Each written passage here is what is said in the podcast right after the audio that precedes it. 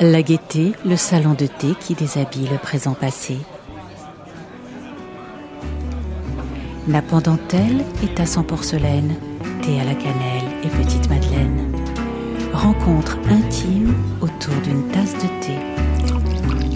Récit de vie joyeux et émouvant à la fois. Confidence à mi-voix.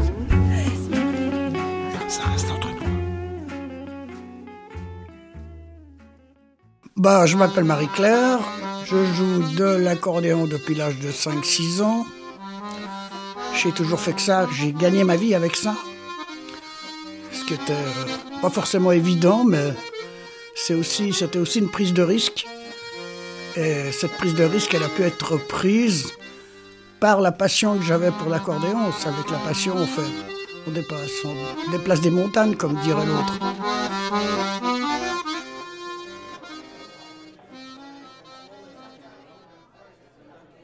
Moi, j'adorais aller à l'église, je suis catholique, mais pas pour. euh, parce que j'aimais le bon Dieu, etc., pour le décorum. Je trouvais formidable les habits des prêtres, les églises magnifiques, euh, les vitraux, etc. C'est pour ça que j'allais à l'église. Mais pas pour entendre la bonne parole, que je n'entendais pas d'ailleurs. Enfin, en tout cas, qui ne me correspondait pas. J'ai fait ma première communion. Et puis ensuite, il y a eu euh, la confirmation, donc chez les catholiques.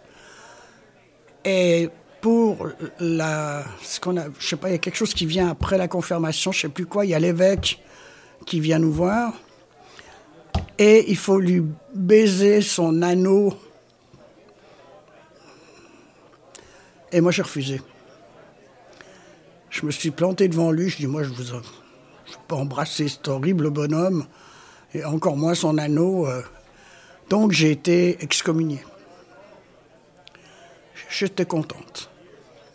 Sans plus, mais j'étais contente.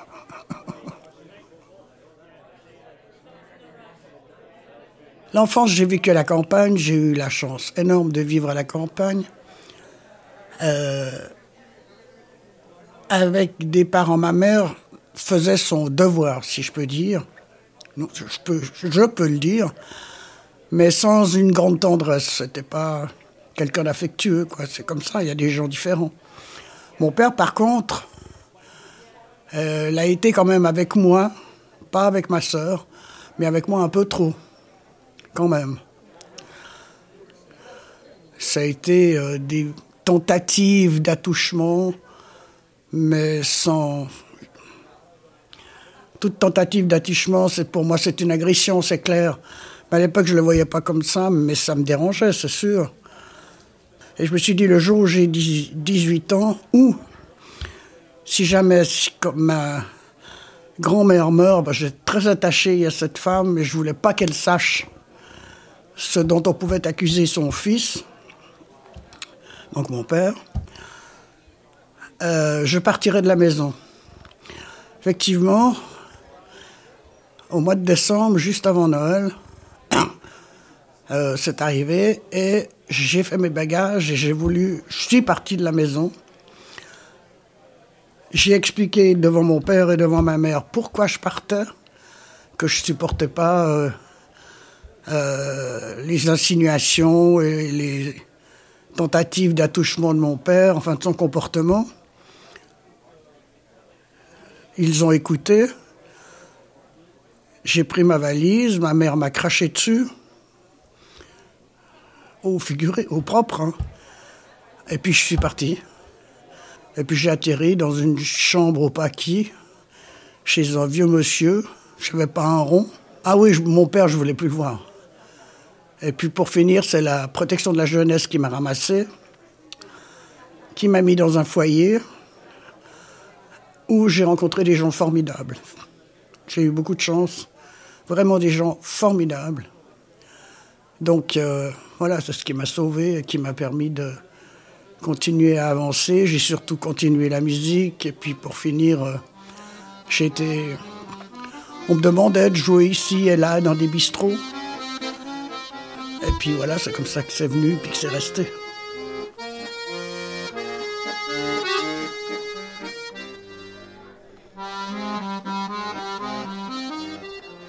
On vivait pas bien euh, le fait euh, d'être lesbienne, de devoir euh, l'avouer. L'avouer, c'est vraiment le mot. Je me souviens, j'en avais une fois parlé, que j'en parlais pas du tout, ni avec mes parents, ni avec qui que ce soit, mais d'avoir dit et vu un jour, je l'ai dit à quelqu'un, et sitôt après, j'étais morte de honte. J'avais l'impression que c'était écrit sur mon front. C'était. Euh, oui, il y avait une honte.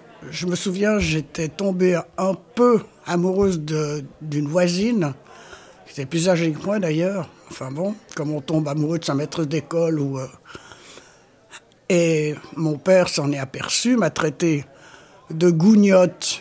Je ne savais absolument pas ce que ça voulait dire. Et euh, donc j'ai été dénigré. Il a même été jusqu'à aller à la protection de la jeunesse pour accuser cette femme de détournement, alors que c'était absolument pas le cas. Euh. Enfin bref, c'était c'était difficile de me faire la honte d'être lesbienne, vraiment. On m'a dit, t'es devenue lesbienne parce que ton père, etc. Je suis absolument pas d'accord avec ça vraiment profondément. Je, le suis, je devais l'être, euh, et voilà. Mon père il est pour rien, de toute façon, ça n'a pas été, non, que ça n'a pas été très loin, mais quand même suffisamment pour être dérangeant. Et ça ne se fait pas, quoi. Mais non, non. C'est pas à cause de ça, c'est à cause d'une disposition, comme ça, on est, euh, on a des cheveux blonds ou noirs,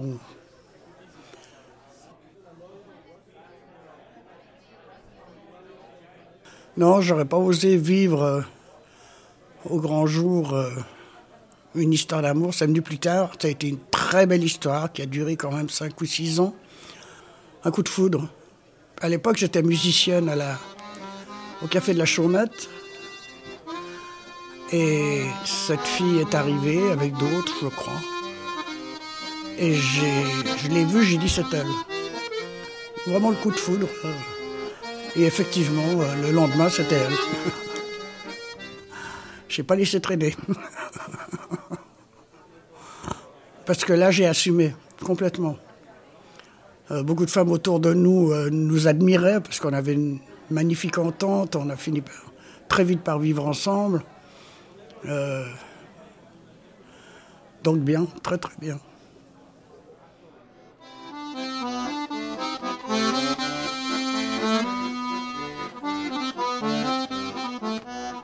Donc il y avait quelques lesbiennes qui militaient aussi euh, pour avoir d'une part le droit à la reconnaissance aussi, euh, euh, ce qui n'était pas vraiment le cas, dans le sens où d'abord le fait d'être femme, c'était quand même toujours un handicap, si on peut dire ça comme ça, presque.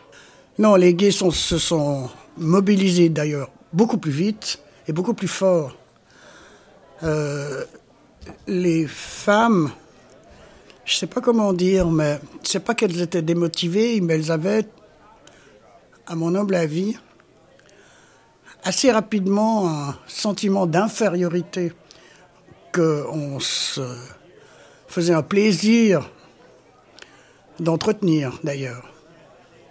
Il y avait des réunions, des réunions, des réunions, mais moi je Bon, j'ouvrais un petit peu ma grande gueule, si je peux dire, dans le sens où je trouvais toujours que c'était trop tiède. Donc, euh, mais c'était aussi un espèce de mot de passe comme quoi il ne fallait pas trop bousculer les choses. Euh, va savoir pourquoi.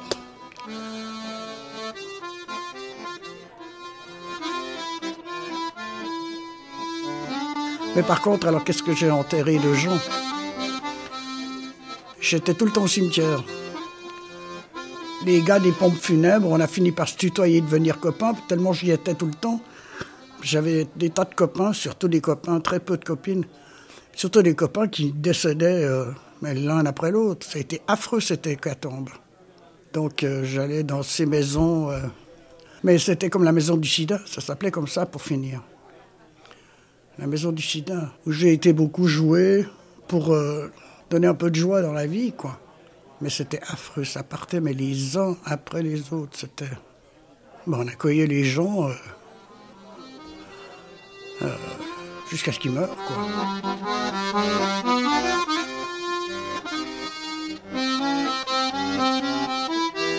Les gens euh, qui serinent, j'ai pas eu de chance, etc. La plupart du temps, c'est qu'ils n'ont pas su la saisir. Parce que la chance, elle passe. Mais si tu l'attrapes pas, bah, elle s'en fout, elle continue son chemin.